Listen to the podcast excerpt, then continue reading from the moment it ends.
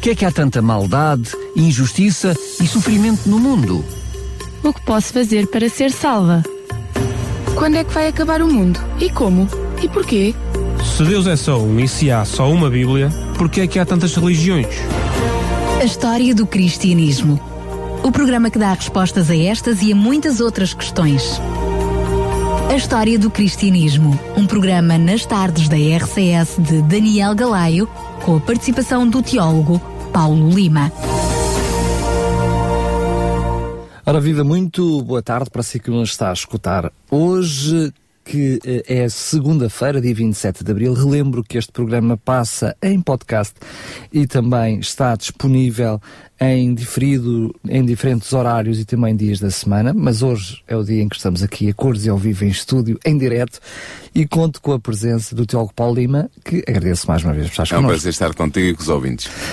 Um, relembrar também que tínhamos deixado prometido para o programa de hoje, no programa passado, que estivemos a falar sobre a lei de Deus, os Dez Mandamentos. Queríamos abordar um, um mandamento especial hoje e vimos isso também porque é que queríamos deixá-lo para hoje. Falámos logo que era dia de descanso, a questão do sábado, mas eu vou-te pedir que depois possas fazer uma pequenina introdução, um enquadramento antes de abordarmos este assunto. Apenas referir que pôde ouvir estes programas, bem como o programa anterior, Uh, no podcast da Rádio da RCS, em, na zona diz podcast, e o site é radiorcs.pt. Relembrar ainda que este programa tem como base o livro O Grande Conflito, que ainda temos para oferecer, graças à, à generosidade de mais algumas pessoas que nos fizeram, que sabíamos que estávamos a oferecer esse livro, entretanto nos fizeram chegar mais uns quantos exemplares e por isso podemos ainda continuar a oferecer este livro. Basta entrar em contato connosco para o 219 10 63 10 219 10 63 10. Iremos enviar para si através do correio completamente gratuito este fantástico livro que explica toda a história do cristianismo. Agora sim, Paulo, se calhar fazer uma resenha daquilo que foi Sim, o programa passado. Uh, programa passado nós falámos sobre a imutável de Deus. Os nossos ouvintes podem ir ao podcast e ter a oportunidade de rever o programa caso ou, ouviu pela primeira vez, caso não o tenham ouvido a semana passada. Uh, e falámos dos 10 mandamentos em geral, portanto, do, do chamado decálogo, as 10 palavras, os 10 mandamentos da lei de Deus, tal como ele foi revelado e como se manteve em vigor e como continua ainda em vigor para o, para o cristão uh, do século XXI. Isso estará em vigor até à volta do Senhor Jesus e, para além disso, por toda a eternidade. E tu abordaste até de maneira assim, como é que eu ia dizer, transversal a ideia de que a maioria desses dos mandamentos não levanta problemas aos cristãos, quer dizer, ninguém tem problemas com o mandamento que diz não adorarás imagens, uh, salvo os cristãos católicos que retiraram esse mandamento do, do, dos 10 mandamentos tal como está no catecismo, mas um cristão protestante não terá nenhum problema com esse mandamento, Nenhum, ninguém terá problema absolutamente nenhum com, o- com o mandamento não matarás, com o mandamento não roubarás, uh, mas há um mandamento dos 10 que levanta problemas e que levanta questões, e esse mandamento que tu aludiste é o quarto mandamento Uh, portanto, a primeira parte de- da lei de Deus, dos da tábua dos mandamentos que, que tem a ver com a nossa relação com Deus, uh, demonstrar o nosso amor por Deus. E esse mandamento, o quarto mandamento, é o que diz: lembra-te do dia de sábado para o santificares.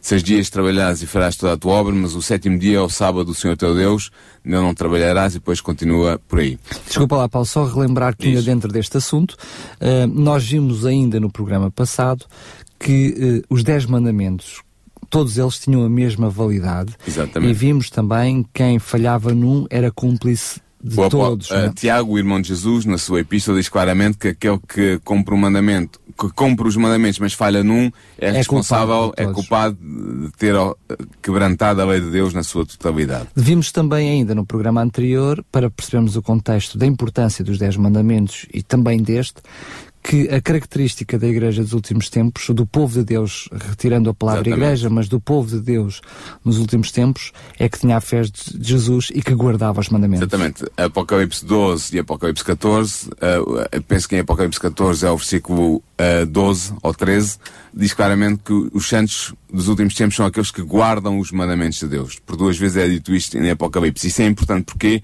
Porque quando estamos a falar de Apocalipse e dos santos que aí são referidos, estamos a falar da Igreja de Deus dos tempos finais, dos últimos dias antes da volta de Jesus Cristo. E portanto mostra claramente que uh, a perenidade da lei moral mantém-se porque a Igreja do Tempo do Fim guarda, observa os mandamentos de Deus.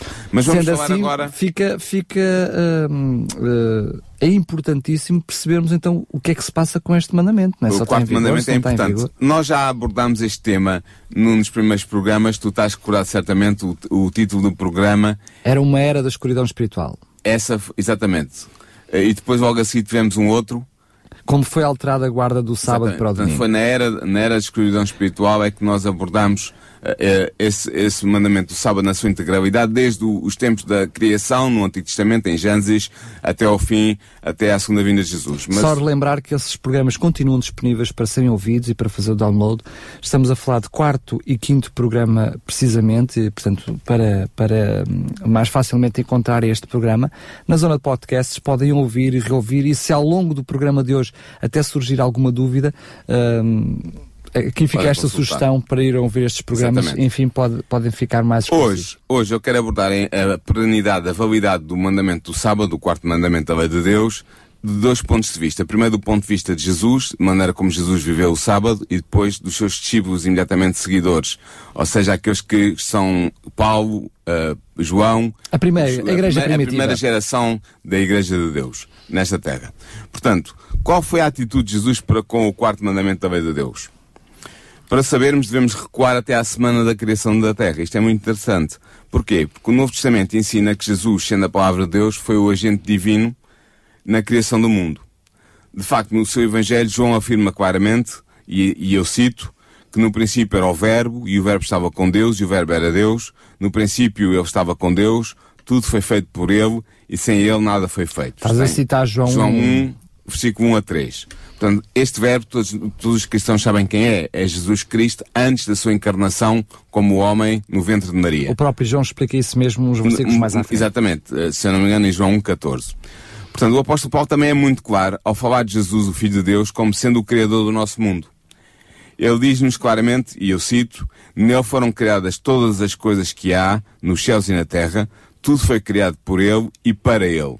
Está em Colossenses, capítulo 1, versículos 15, 16 e 17. Portanto, se o Filho de Deus foi o agente na criação da terra, é evidente que ele também estava com Deus Pai no princípio, ao ser instituído o sábado. Ah, e este princípio está relatado em Gênesis 2, versículo 1 a 3, em que Deus descansa, ah, faz a sua obra criadora nos seis primeiros dias da semana, institui essa semana ao criar em cada dia certas criaturas, e depois no sétimo dia dessa primeira semana inaugural, ele ah, reserva-o para descansar da obra que fez e para santificar e abençoar esse dia.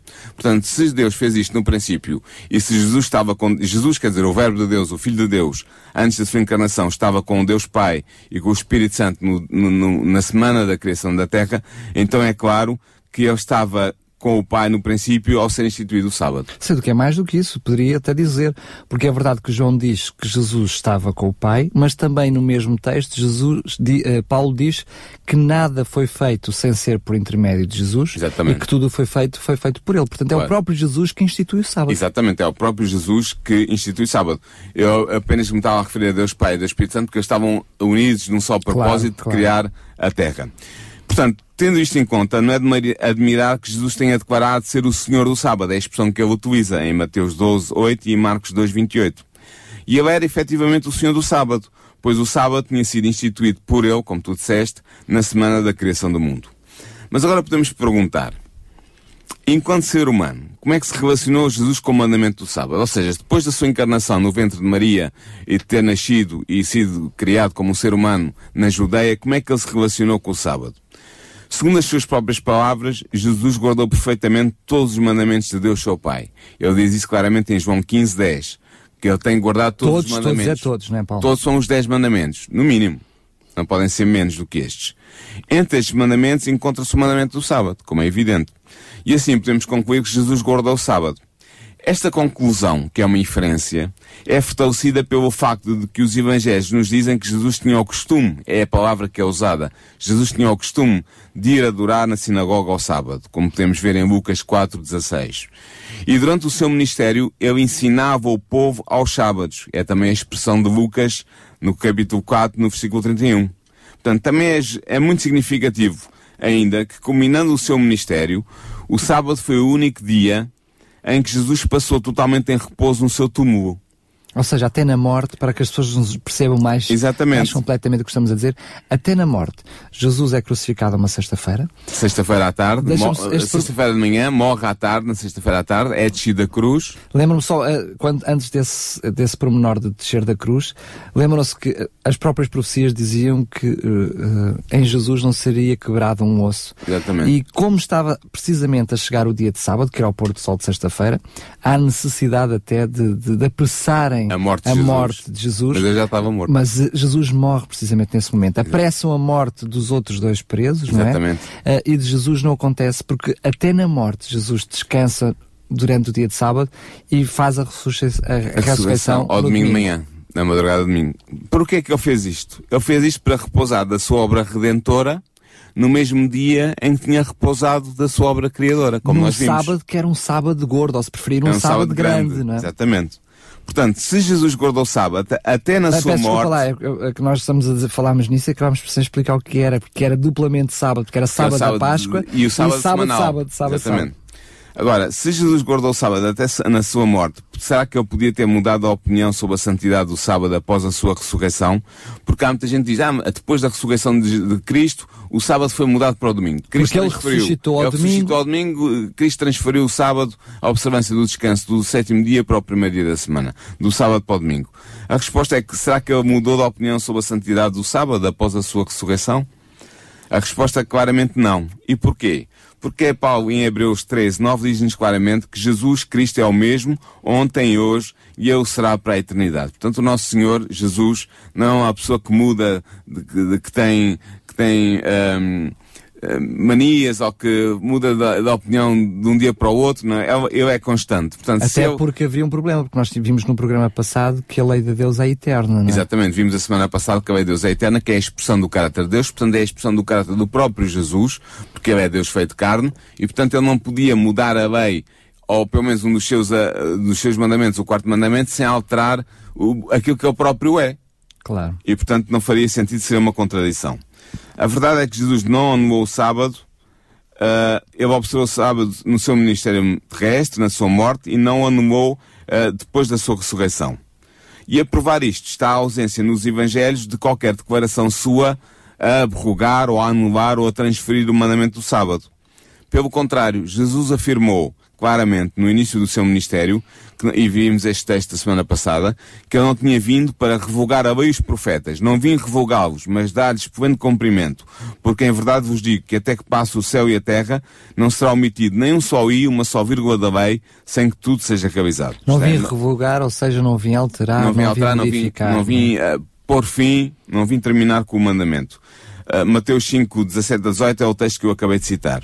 Portanto, ao afirmar aqui a perenidade da lei, a, a, eternidade da lei, a manutenção em vigor da lei, Jesus estava a afirmar também necessariamente a perenidade ou a, a, a validade do quarto mandamento dessa lei. Estava, portanto, a sustentar a perenidade do sábado como dia de repouso e de adoração. Podemos também ter a certeza de que Jesus queria que os seus discípulos continuassem a observar o sábado, mesmo após a sua ressurreição e ascensão ao céu. E como é que nós sabemos isso? Nós sabemos porque Jesus instruiu os seus discípulos a pedirem a Deus para que, a quando a destruição de Jerusalém, a sua fuga não acontecesse, no inverno ou no sábado. Aliás, Essa é, a uma oração do próprio Jesus. É uma oração, é um- e é uma ordem que Jesus dá para que os discípulos orassem neste sentido. Está em Mateus 24, versículos 20 e 21. Jesus sabia bem que a destruição de Jerusalém só aconteceria no ano 70, ou seja, cerca de 40 anos depois da sua ressurreição. Mas, ao instruir desta forma os seus discípulos, Jesus indicou que o mandamento do sábado ainda estaria em vigor para eles 40 anos após a ressurreição de Cristo e que ele esperava que os seus discípulos o observassem. Ou seja, é apenas um raciocínio lógico. Se o próprio Jesus alterasse a guarda do sábado para domingo, que é aquela que culturalmente conhecemos hoje, porque é que ele iria orar e pedir aos Pedir discípulos, aos discípulos para orarem para algo que iria acontecer 40 anos depois, Sim. para que não acontecesse no dia de sábado. Exatamente. Portanto, haveria aqui, aqui uma um Não, contrassenso eu- enorme. o que mostra é que Jesus tinha em mente a perenidade, a validade do mandamento de sábado 40 anos depois da sua morte e ressurreição e ascensão ao céu. E dá, o que é claramente é E- que os seus discípulos também entenderam Exatamente, isso. era que disse. Os seus discípulos entenderam isso e os seus discípulos estavam sob a obrigação de observar o sábado segundo o mandamento do próprio Jesus. Portanto, nós podemos concluir que Jesus observou o sábado no seu ministério, na sua vida, que não anulou ou transferiu após a ressurreição, a sua ressurreição gloriosa, e portanto, neste caso, nós, como discípulos fiéis de Jesus, devemos seguir o seu exemplo e observar o sábado como ele observou. Isto está em Pedro 2, 21, em que Pedro claramente diz que nós temos como exemplo Jesus, ele é o nosso exemplo em tudo, e nós devemos seguir o seu exemplo, e Jesus deixou-nos um exemplo da observância do dia sétimo da semana como um sábado de repouso e de adoração. Agora, e os discípulos? É verdade. Nós percebemos logo, eh, pelo próprio relato da ressurreição de Jesus, que eh, quer a Maria e as outras mulheres, elas guardaram o sábado precisamente, não é? Sim. Portanto, vimos logo naquele, naquele preciso momento que elas, o próprio texto diz porque elas guardaram o sábado, elas vão no domingo de manhã. Vamos ver isso. E depois a seguir, portanto, aí é claro logo nesse relato. Agora precisamos perceber, então, como é que os discípulos, a partir desse momento, eles eh, guardaram ou não o sábado? Vamos começar pelas discípulas que estás a referir. Eh, esta atitude de seguir Jesus como exemplo foi a atitude adotada pelos discípulos de Jesus após a sua ressurreição. E logo após a morte de Jesus, vemos as suas discípulas, como tu estavas a mencionar, repousarem no sábado conforme o mandamento. Nota que Lucas, no, no capítulo 23, no versículo 54 a 56, e depois no capítulo 24, no versículo 1 e 2, faz referência que elas, as discípulas de Jesus, as seguidoras de Jesus, repousaram no sábado conforme o mandamento. Não é com segunda tradição, Não, nem é como era conforme- normal, Não, não, nem não. como era a regra, não. Com segundo Com mandamento, o mandamento é de. Deus. E é a lei do de- dos dez mandamentos está aqui a ser aludida. Claro. Portanto, mesmo tendo dentro de si a importante tarefa de prepararem o corpo morto de Jesus para a sepultura, e isto era um dever, eh, do tempo dos judeus, era um dever muito, muito importante, mesmo assim, elas suspenderam essa tarefa para descansar no sábado. Segundo o mandamento. Isto mostra bem que os seguidores de Jesus, das quais elas eram parte, eram seguidoras de Jesus também, observaram o sábado durante todo o ministério do seu mestre, o que permite concluir que também que Jesus nunca lhes ensinou que o sábado tinha sido abolido. Ou seja, elas ao guardarem o sábado depois da morte de Jesus, elas estavam a dizer duas coisas pela sua ação. Primeiro, que Jesus nunca lhes tinha ensinado que elas deveriam deixar de, de- de observar o sábado, e depois que elas entendiam que mesmo após a morte de Jesus, elas estavam sob a obrigação de observar o sétimo dia da semana segundo o mandamento da lei de Deus. Deixa-me só fazer aqui uma, um parênteses que efetivamente não estava pensado no programa, mas que para, para enquadrar isto, é que há algumas pessoas que pensam que eh, a questão do sábado e domingo é o mesmo dia, mas que houve alterações no calendário ao longo dos tempos e que eh, por isso é que agora não se guarda ao sábado, mas que se guarda ao domingo. Mas vemos claramente que pelo menos, pelo menos até ao tempo de Jesus, Jesus guardava o sábado, sábado não guardava o sábado, domingo. Portanto, esse dia até aí tinha que estar certo, porque Não. Jesus não iria guardar um dia que não fosse o Não, correto. Jesus guardou o sétimo dia como o sábado. Exatamente. E, e- e- teve na sepultura o, o primeiro dia, o, o- o sábado inteiro. E ressuscitou no primeiro dia da semana que nós hoje chamamos o domingo. Isso, isso é, é claro, portanto não há Claro, confusão. Não há confusão nenhuma. Não há confusão possível. Aliás, o Novo Testamento indica claramente que os apóstolos de Cristo continuaram a observar o sábado após a ressurreição e a ascensão de Cristo. O apóstolo Paulo tinha o costume de ir ao sábado à sinagoga e também proclamava o Evangelho aos sábados. Nós vemos isto, por exemplo, em Atos 17, versículo 2. Agora, pode-se dizer que Paulo procedia assim apenas para com os judeus. Eu já ouvi várias vezes este argumento. Ah, mas não é verdade. Mas essa conclusão é errónea, não está correta.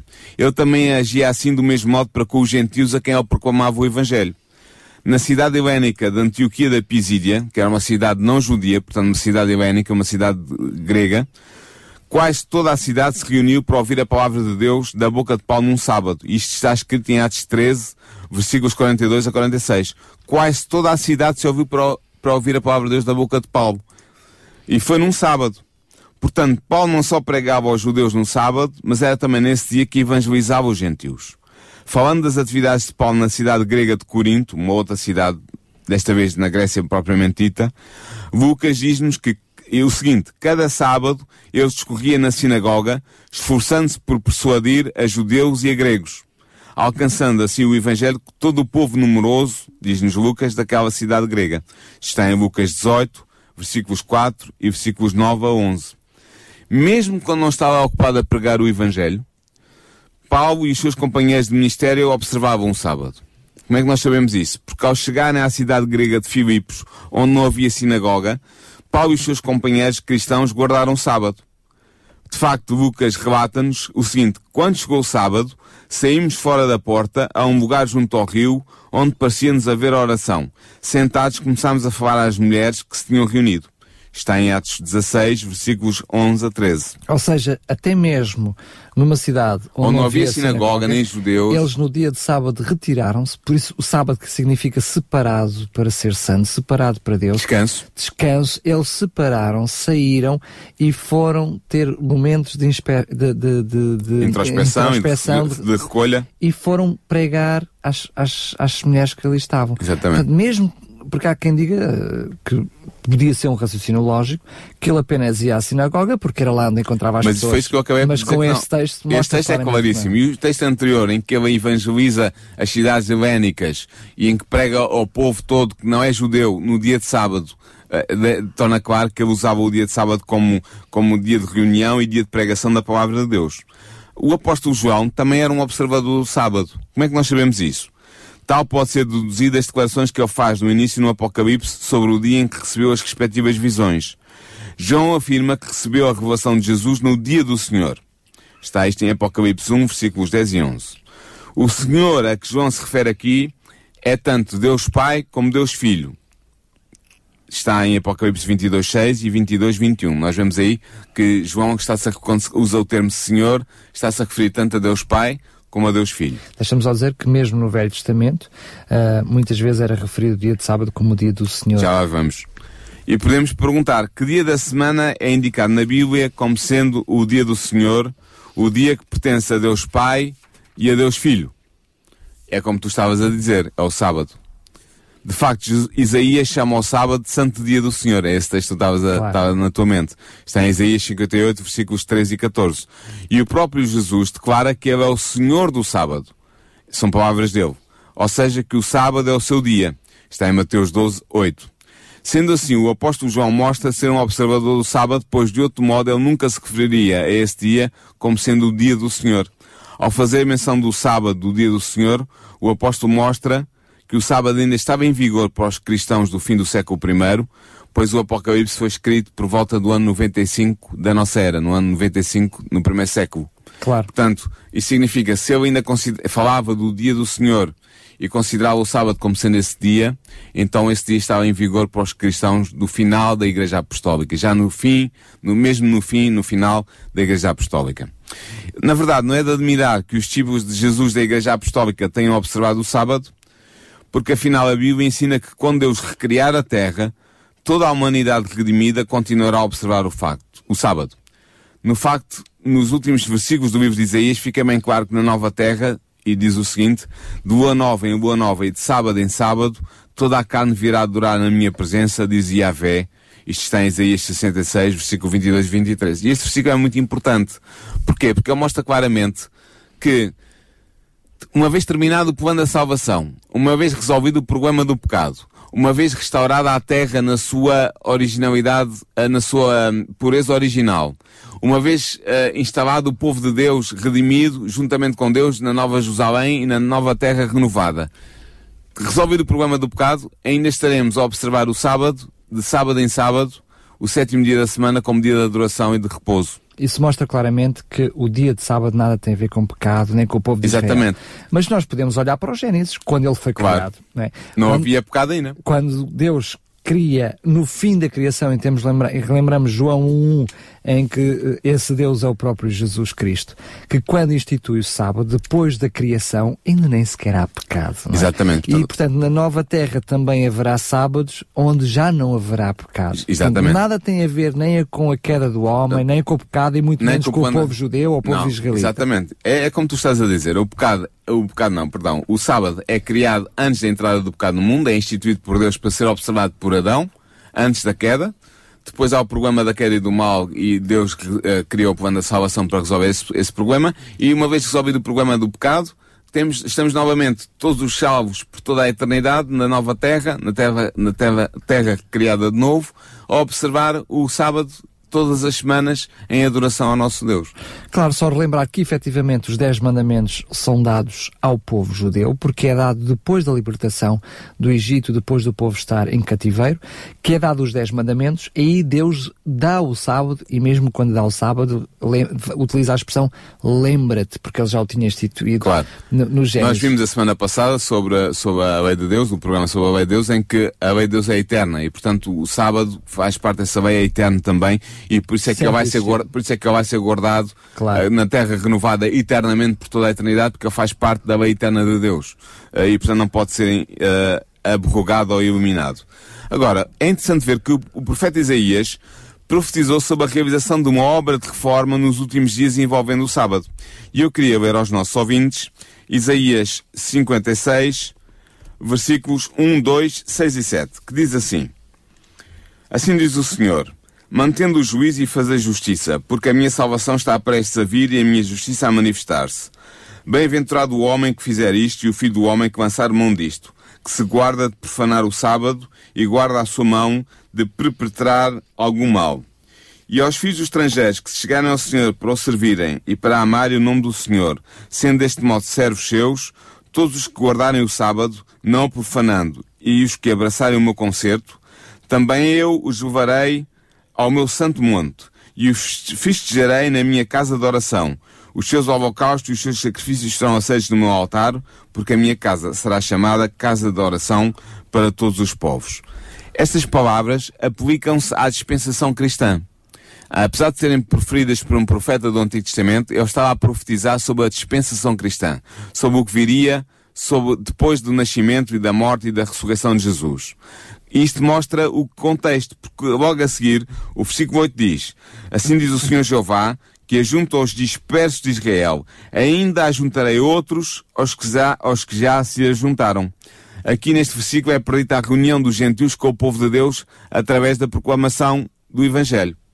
Ora, na profecia de Isaías 56, que nós vemos o início, é pronunciada uma bênção sobre aqueles que honram o sábado o que mostra que a obrigação de se observar o quarto mandamento se estende até à dispensação cristã, nomeadamente até ao tempo em que os servos de Deus irão pregar a todas as nações o Evangelho. Também pelo profeta Isaías, uh, Deus ordena o seguinte, em Isaías 8, Isaías 8, versículo 16, diz o seguinte, porque os, uh, perdão, Isaías 8, 16, na que eu estou, estou aqui. Ligo ao testemunho, selo a lei entre os meus discípulos. Este, o selo da lei, é, ele diz, selo a lei entre os meus discípulos. O selo da lei de Deus encontra-se no quarto mandamento, no mandamento do sábado. E porquê que nós dizemos isso? Porque este é o único mandamento em todos os dez mandamentos que apresenta o título do legislador divino. Em Êxodo 20, versículos 8 a 11, nós temos o mandamento do sábado. E, e lá é claramente, é o único mandamento em que está referência, uma referência ao nome de Deus, Yahvé, e ao seu estatuto como Criador do universo e deste planeta. O texto diz, Lembra-te do dia de sábado para o santificares, seis dias trabalharás e farás toda a tua obra, mas o sétimo dia é o sábado do Senhor teu Deus. O, há, os, há traduções mais modernas e mais corretas que o original que dizem é o sábado de Yahvé teu Deus. Yahvé é o nome próprio de Deus. E depois diz, não farás nenhuma obra, nem tu, nem teu filho, nem tua filha, nem o teu servo, nem a tua serva, nem o teu animal, nem o teu estrangeiro que está dentro das tuas portas, porque em seis dias fez o Yahvé, ou o Senhor, os céus e a terra, o mar e tudo o que neles há, e ao sétimo dia descansou, portanto abençoou Yahvé, ou o Senhor, o dia de sábado, e o santificou. Portanto, esta referência ao nome de Deus e ao facto de ele ser o Criador e por causa dele ser o Criador e de, de criar este planeta é que nós devemos observar o sábado, esta observância mostra claramente que onde é que está o selo da lei de Deus? Está no quarto mandamento, onde está o nome e o título do legislador divino. E assim, este mandamento declara ser Yahvé o Criador e indica a sua prerrogativa de ser adorado por todas as criaturas. Porquê é que Deus é merecedor da adoração dos homens? Porque, Porque Ele é o, é Criador. Criador e nós somos suas criaturas. E isto está claramente dito no, no, no, Santo Sábado de Deus, no mandamento, no quarto mandamento da lei de Deus. Não, isso explica porque é que Deus instituiu o sábado, não é? Claro, Para exatamente. que nós nos lembremos que Ele é o nosso Criador. Exatamente. Pondo de lado este quarto mandamento, não há nada na lei de Deus, nos dez mandamentos, que mostre quem é o legislador. Porque os outros mandamentos, nenhum Deus faz referência a Deus, nem usa o nome de Deus, nem faz referência ao seu poder como Criador e ao seu estatuto como Criador. Portanto, quando o sábado foi mudado por causa, pela influência do poder papal, e nós vemos isto num dos primeiros programas desta série de programas, analisámos a mudança histórica do sábado para o domingo, da observância do sétimo dia para o primeiro dia da semana. No quinto programa, mais concretamente. Sim, Só portanto, relembrar que ele está disponível para ser ouvido Exatamente. no site da RCS. Quando o poder papal mudou o sábado, transferiu do sábado do, do sétimo dia para o primeiro dia da semana, o selo da lei de Deus foi retirado da lei. Portanto, os discípulos de Jesus agora são chamados a restaurar e a exaltar o mandamento do sábado como memorial do Criador e como sinal da, da autoridade desse Criador. E por isso, Deus de novo ordena em Isaías 58, versículo 1, ele ordena o seguinte: clama em alta voz e não te detenhas. Levanta a tua voz como a trombeta e anuncia ao meu povo a sua transgressão e à casa de Jacó os seus pecados. Note que não é ao mundo ímpio que, que- devem ser dadas estas admoestações. É a casa de Jacó. É à casa de Jacó, é àqueles que Deus designa como o meu povo. E Deus declara ainda em Isaías 58, 2 o seguinte: Todavia me procuram cada dia, tomam prazer em saber os meus caminhos. Como um povo que pratica a justiça e não deixa o direito do seu Deus, perguntam pelos direitos da justiça. Têm prazer em se chegar a Deus. Portanto, aqui é mencionado um grupo de pessoas que se julga justo e que aparenta manifestar grande interesse no serviço de Deus. Mas a censura solene de Deus que vê os corações mostra que estas pessoas estão a pisar os preceitos divinos. E o preceito divino que eles estão a pisar, claramente mostrado aqui em Isaías 58, é o preceito do sábado. E por isso é que Isaías indica então qual é o mandamento que tem sido esquecido. E por isso Isaías, no capítulo 58 ainda, no versículo 12 a 14 diz, E os que de ti procederem edificarão os lugares antigamente assolados. E levantarás os fundamentos de geração em geração. E chamar-te-ão reparador das rupturas e restaurador de veredas para morares. E agora vem a parte concreta sobre o sábado.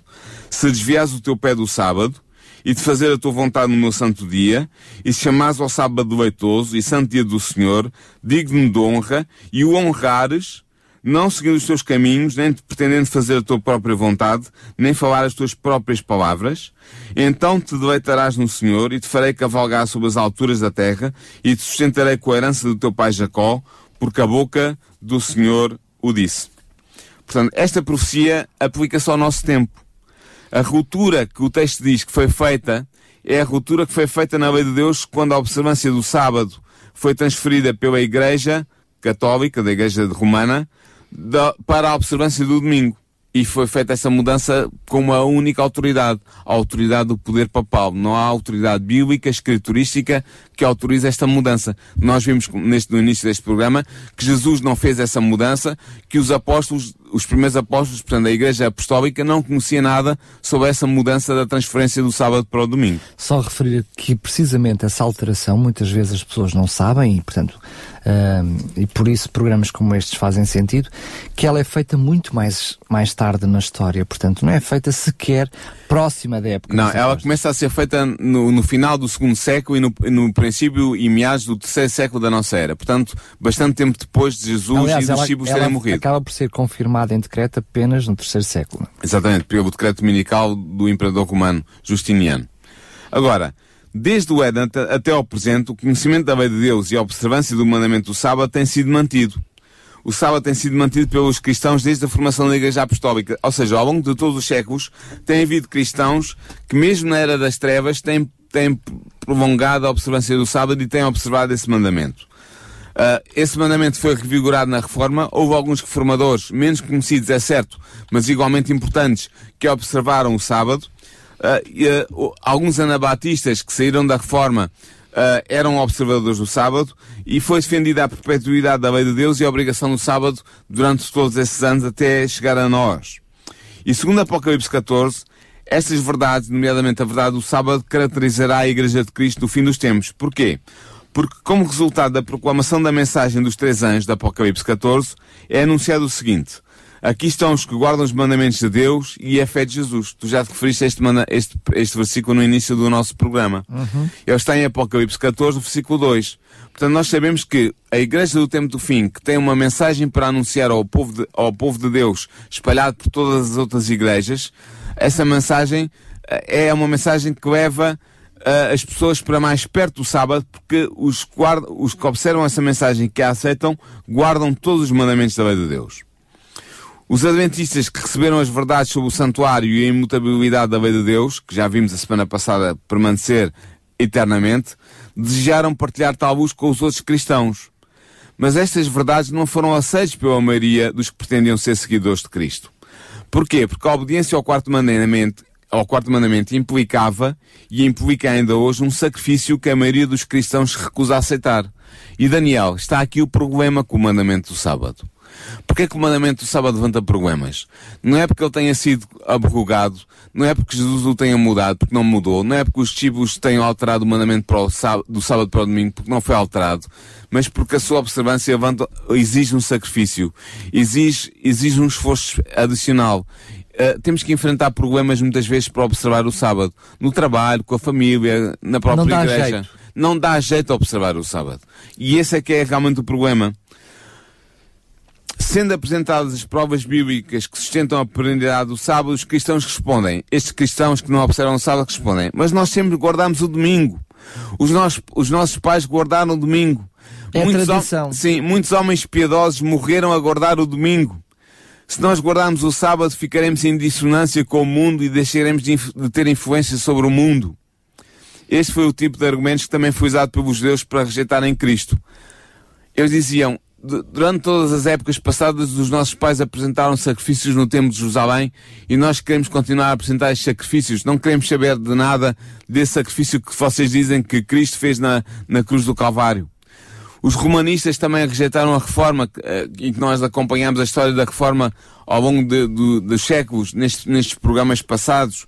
Eles rejeitaram a reforma dizendo que houve muitos homens santos que morreram na fé católica, que morreram na fé da Igreja Romana e, portanto, e que se vão salvar. E, portanto, nós também não, nós, diziam, diziam eles, também não precisamos de mudar de fé, de aceitar os argumentos dos, dos reformadores. Portanto, esses argumentos foram usados no passado e continuam a ser usados presentemente. Ah, o argumento é a tradição é da observância do domingo e nós queremos continuar a observar o domingo como os nossos pais observaram e eles morreram fiéis na fé de Cristo, portanto nós podemos fazer o mesmo. Muitos cristãos argumentam, portanto, que a observância do domingo é uma doutrina estabelecida e um costume disseminado na igreja há muitos séculos. Contra este argumento foi mostrado pelos adventistas que o sábado e a sua observância ainda eram mais antigos. Na verdade, são tão antigos como o mundo e têm a, sanção de Deus e o, o aporte de Deus e, o, e a subscrição de Deus. E vemos isso em Gênesis 2, versículo 1 a 3, em que é claramente dito que antes da criação, no início da criação do mundo, no sétimo dia da semana da criação, Deus instituiu o sábado e o abençoou e o santificou. Portanto, esta instituição do sábado exige a nossa obediência, pois ela foi estabelecida pelo próprio Deus muito antes de haver pecado no mundo. Portanto, não tem nada a ver com o pecado nem com o plano da salvação, a observância do sábado. Na ausência de testemunho bíblico em favor do domingo, muitos cristãos defensores do domingo argumentam contra os adventistas o seguinte. Porque é que os nossos grandes homens, os nossos grandes teólogos, os nossos grandes pastores não estão de acordo com a vossa até sobre o sábado? São poucos os que acreditam como vocês acreditam que o sábado é para ser observado. Certamente não é verdade que vocês estão certos e todos os homens eruditos defensores do domingo estão errados. Este é o argumento que é apresentado por muitos cristãos, guardadores do domingo. Mas, oh, oh, oh Paulo, com toda a honestidade que também temos que ter, uh, eles têm toda a razão na forma como levantam estas questões. Então, mas porquê que são os únicos? Então, mas porquê que ninguém, se é tão verdade assim, porquê que ninguém uh, uh, não acorda para a vida, permite uma expressão mais popular, porquê que ninguém diz nada? Porquê que homens que tão estudiosos continuam a guardar o domingo? São perguntas legítimas. E a, e a resposta legítima é a seguinte. Ao longo das escrituras, em todos os ensinos das escrituras, ao longo da história, o modo como Deus lida com o seu povo de todas as épocas é sempre o mesmo. Deus usa aqueles que ouvem e obedecem à sua voz. Aqueles que, se for preciso, defenderão verdades impopulares e que não hesitam em, hesitam em censurar pecados populares. Deus não usa frequentemente os homens eruditos e de elevada posição social como líderes dos seus movimentos de reforma, porque eles confiam nos seus credos estabelecidos, nas suas teorias, nos seus sistemas teológicos enraizados. Ou seja, porque é que Deus, para voltar ao, à Bíblia, porque é que Deus usou um homem simples como João Batista para anunciar a vinda do seu filho Jesus e não usou os, os doutores fariseus do seu tempo, os grandes rabis, os mestres do seu tempo? Porque João estava disposto a ser ensinado e a proclamar a mensagem de Cristo, de que Cristo era o Messias. E aqueles homens grandes do seu tempo, os grandes doutores da lei, os grandes rabis, não estavam dispostos a fazer isso. E o que, como isso passou-se N vezes na história do povo de Deus. Não só na história da Bíblia, mas na história da Igreja de Deus, desde o tempo do, do, do fim do, do tempo dos apóstolos até à nossa era. Deus fez sempre chamar reformadores, entre os mais humildes, aqueles que, tinham, que estavam ansiosos por conhecer a verdade de Deus, eh, lê-la nas Sagradas Escrituras e pô-la em prática na sua vida. Portanto, assim como em épocas passadas, a proclamação da verdade que reprova o pecado e os erros desta época dessas épocas suscitava oposição, também hoje a proclamação da verdade que reprova o pecado e os erros da nossa época suscitará oposição. Ao verem os homens que não conseguem manter a sua posição sobre o domingo pelas Escrituras, e pelas Escrituras é impossível manter a, a, a tese de que o, o sábado foi transferido para o domingo, muitos atacam o caráter e o motivo daqueles que apresentam defesa, a defesa do, do sábado, da verdade impopular que é o sábado. E esta mesma política tem sido seguida durante todas as épocas. Elias foi declarado ser o perturbador de Israel. Será que era ele o perturbador de Israel? Jeremias foi considerado traidor pelas mensagens que levava ao rei e ao povo no seu tempo. Será que ele era traidor? Paulo foi acusado de ser o profanador do templo, de, de, de, trazer a impureza sobre o templo. Será que ele era o profanador do templo? Desde esses dias até hoje, aqueles que se têm mantido leais à verdade de Deus têm sido denunciados como sendo heréticos, como sendo cismáticos, como não tendo uma interpretação correta da Bíblia, como tendo umas, umas ideias um pouco estranhas. Este espírito de perseguição, diz-nos a Bíblia, irá desenvolver-se até ao ponto de que, segundo as Sagradas Escrituras em Apocalipse 13, chegará o tempo em que as leis do Estado serão de tal modo em conflito com a lei de Deus que aquele que quiser obedecer todos os preceitos divinos terá de enfrentar a reprovação e o castigo, como se fosse um criminoso. Ainda não chegamos aí, mas Apocalipse 3 diz claramente que é isso que vai acontecer. Agora, tendo isto em vista, qual é o dever do mensageiro da verdade sobre o sábado? Ele não se deve deixar desviar. Não deve deixar de dar o seu testemunho apenas porque há uma forte oposição da parte daqueles que se dizem cristãos. Eu vou-te pedir, por favor, que tu possas fechar, que é para fecharmos com chave de ouro uh, o programa sobre esse assunto. Vou-te só te pedir um, um momentinho, porque neste momento, na mente das pessoas, uh, pode estar uh, uma noção de que, então, mas porquê que uh, os, sabi, os uh, sabatistas, permitam a expressão, observadores os, os observadores do sábado, uh, parecem isolados em relação a todas as outras religiões do mundo? Permite-me só um pouquinho para Sim. te dizer algumas palavras de diferentes religiões sobre a questão do sábado. Muito bem. E se calhar vamos ficar su, surpresos. Surpreendidos. Portanto, eu vou citar, fazer, dizer todas as citações. Metodistas. A Igreja Metodista diz: é certo não haver mandamento para o batismo infantil. Portanto, isto é um outro assunto, mas, uh, portanto, na mesma linha, a Igreja Metodista está a ter, portanto, esta citação e diz também: tampouco há para santificar o primeiro dia da semana. Portanto, isto é a Igreja Metodista que diz, aparece no manual da própria Igreja, uh, Theological Compêndio, portanto, Compêndio Teológico de 1902. Portanto, a, a, Igreja Metodista defende isto. Claro. A Igreja reconhece. Luterana reconhece. A Igreja Luterana diz: a observância do domingo não se baseia em nenhum mandamento de Deus, mas sim na autoridade da própria Igreja.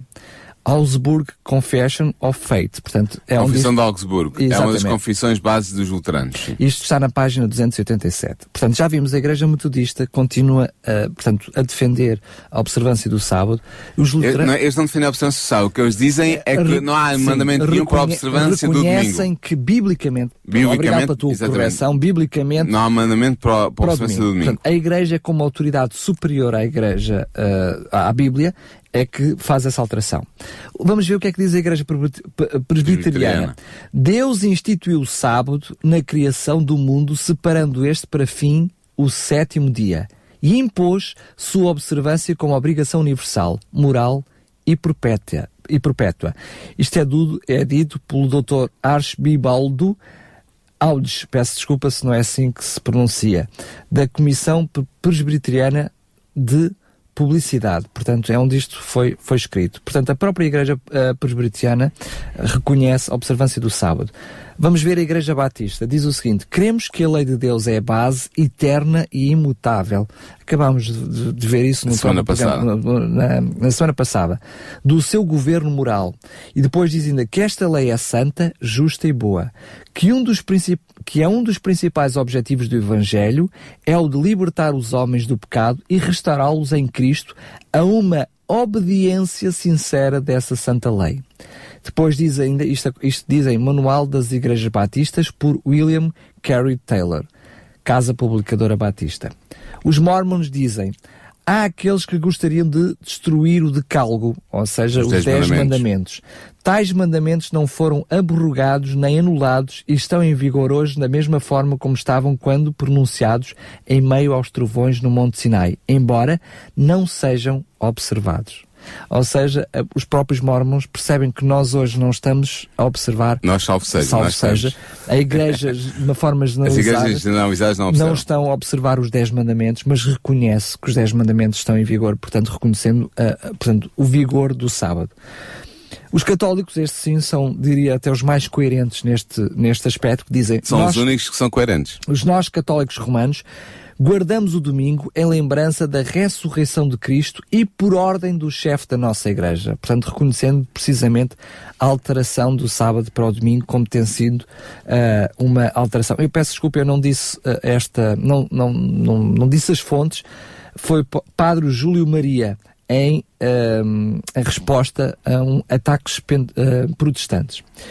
Uh, portanto, vimos aqui, provavelmente. Uma série, um série de textos. Seis de diferentes religiões. Provavelmente alguns dos nossos ouvintes podem até pertencer a uma destas religiões que eu acabei de citar.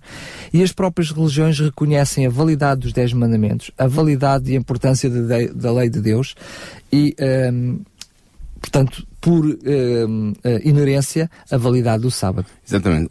Na verdade, oh, Daniel, vamos ser sinceros e vamos pôr as cartas na mesa.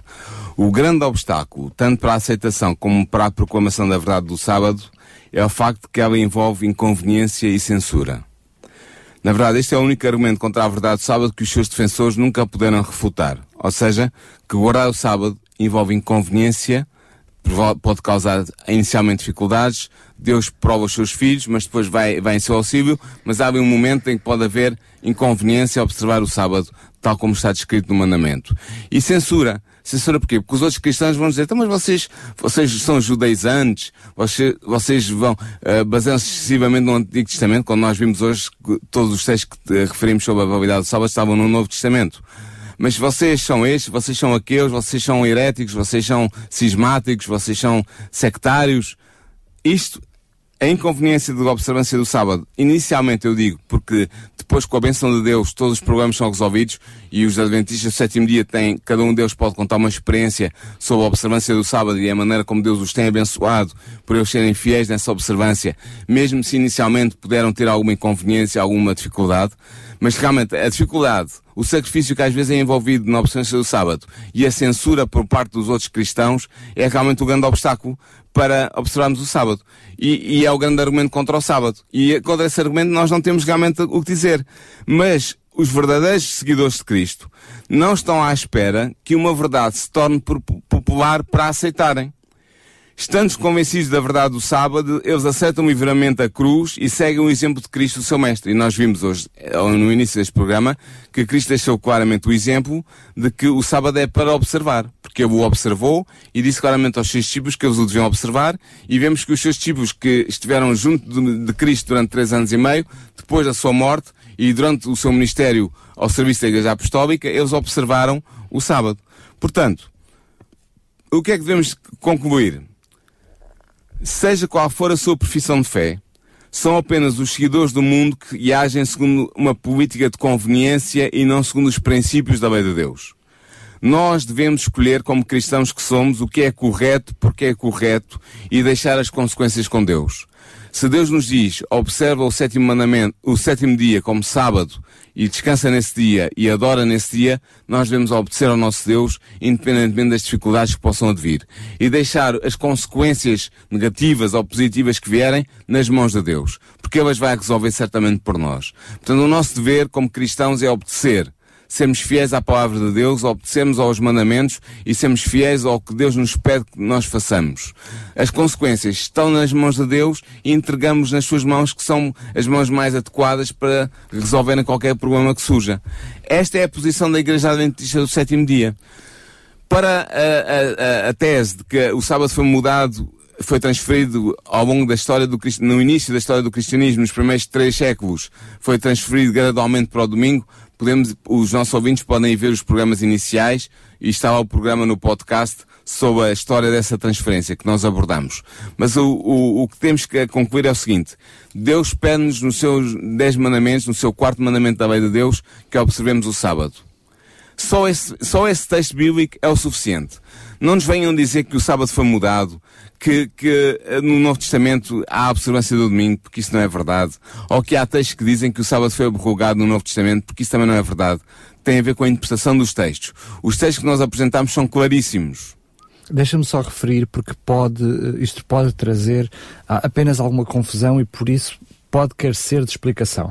Uh, efetivamente, há um texto na Bíblia, na Bíblia porque, não, porque acabaste de citar que não há nenhum texto na Bíblia que anule os sábados. Mas encontramos... Bem interpretado. E, exatamente. É, é, a questão é essa.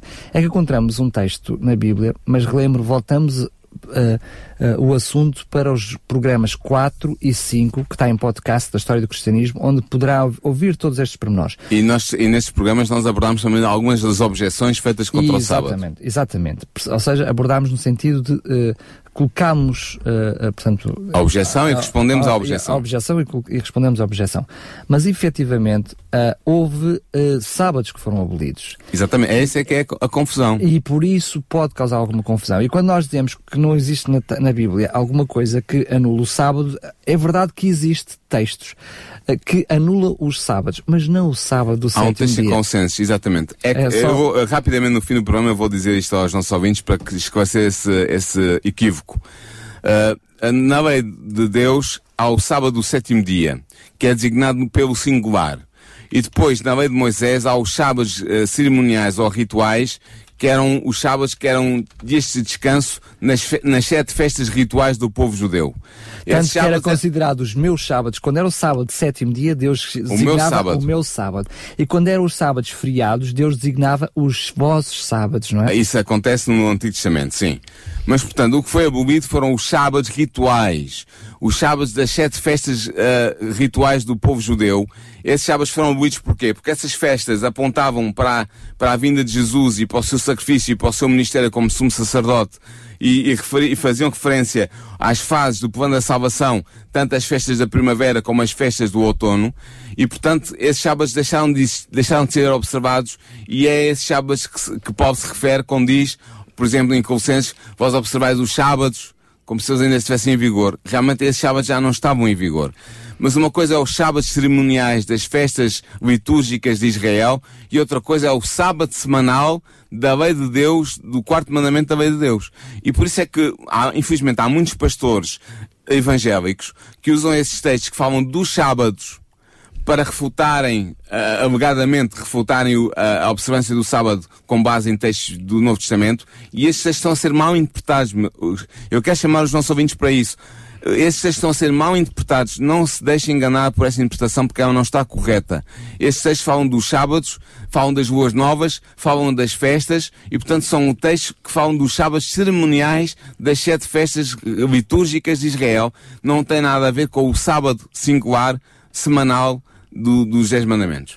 Muito bem, acabamos hoje de ver que havia uma incoerência muito grande uh, na Bíblia uh, para, ao mesmo tempo, termos mostrado tantos textos bíblicos no Novo Testamento para a guarda do sábado Exatamente. e depois pegarmos num, num ou dois e dizer que os sábados tinham sido anulados. Exatamente. Haveria aí uma incoerência muito grande. Muito, muito grande. Próprio, sobretudo quando vemos o próprio Paulo a guardar o sábado e ele próprio dizer que já, que já estava abolido. Não é? E, seria, seria estranho. estranho. O Paulo observar o sábado, usar o sábado para pregar o evangelho Evangelho não só aos judeus, notem bem isto, mas a todos os gentios, e a observar o, o sábado, mesmo quando não havia sinagoga onde ele, tinha, onde ele se podia reunir, e portanto ele fazer uma observância do sábado e depois num dos seus textos dizer que o sábado tinha sido abolido. Ele é realmente estranho.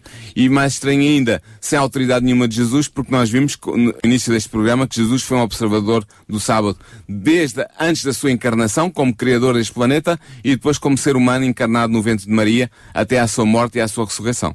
Sobretudo quando a alteração do sábado e para o domingo dá-se mais de 300 anos depois. E os nossos ouvintes podem ir ao podcast e podem ver a história dessa mudança do sábado para o domingo. Com datas, quando é que saiu, com os decretos onde isso foi instituído.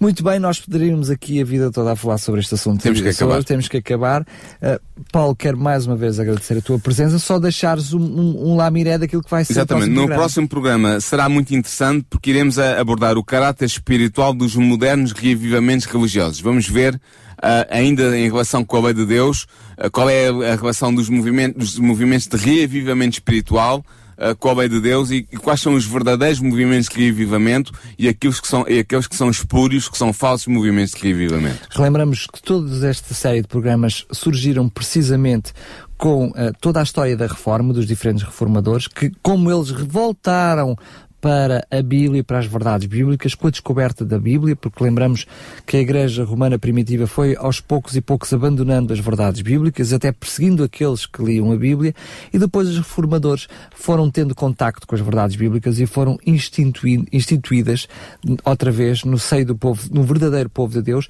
mas também foi progressivo. Exatamente. E chegamos a estas verdades completas com esse grupo de reformadores que vamos estudar no próximo programa. Agora sim, Paulo, agradecer mais uma vez a tua presença. Foi um prazer, ao até para a semana. programa.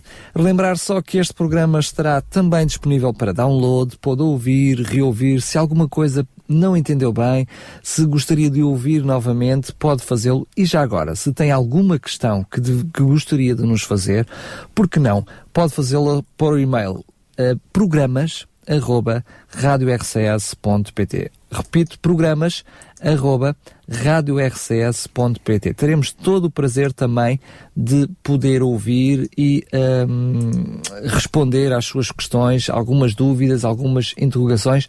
Não hesite. Agora sim, Paulo, mais uma vez, muito obrigado. Nada. E até ao próximo programa. Até ao próximo programa. Porquê é que há tanta maldade, injustiça e sofrimento no mundo?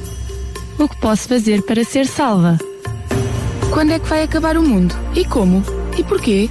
Se Deus é só um e se há só uma Bíblia, porquê é que há tantas religiões?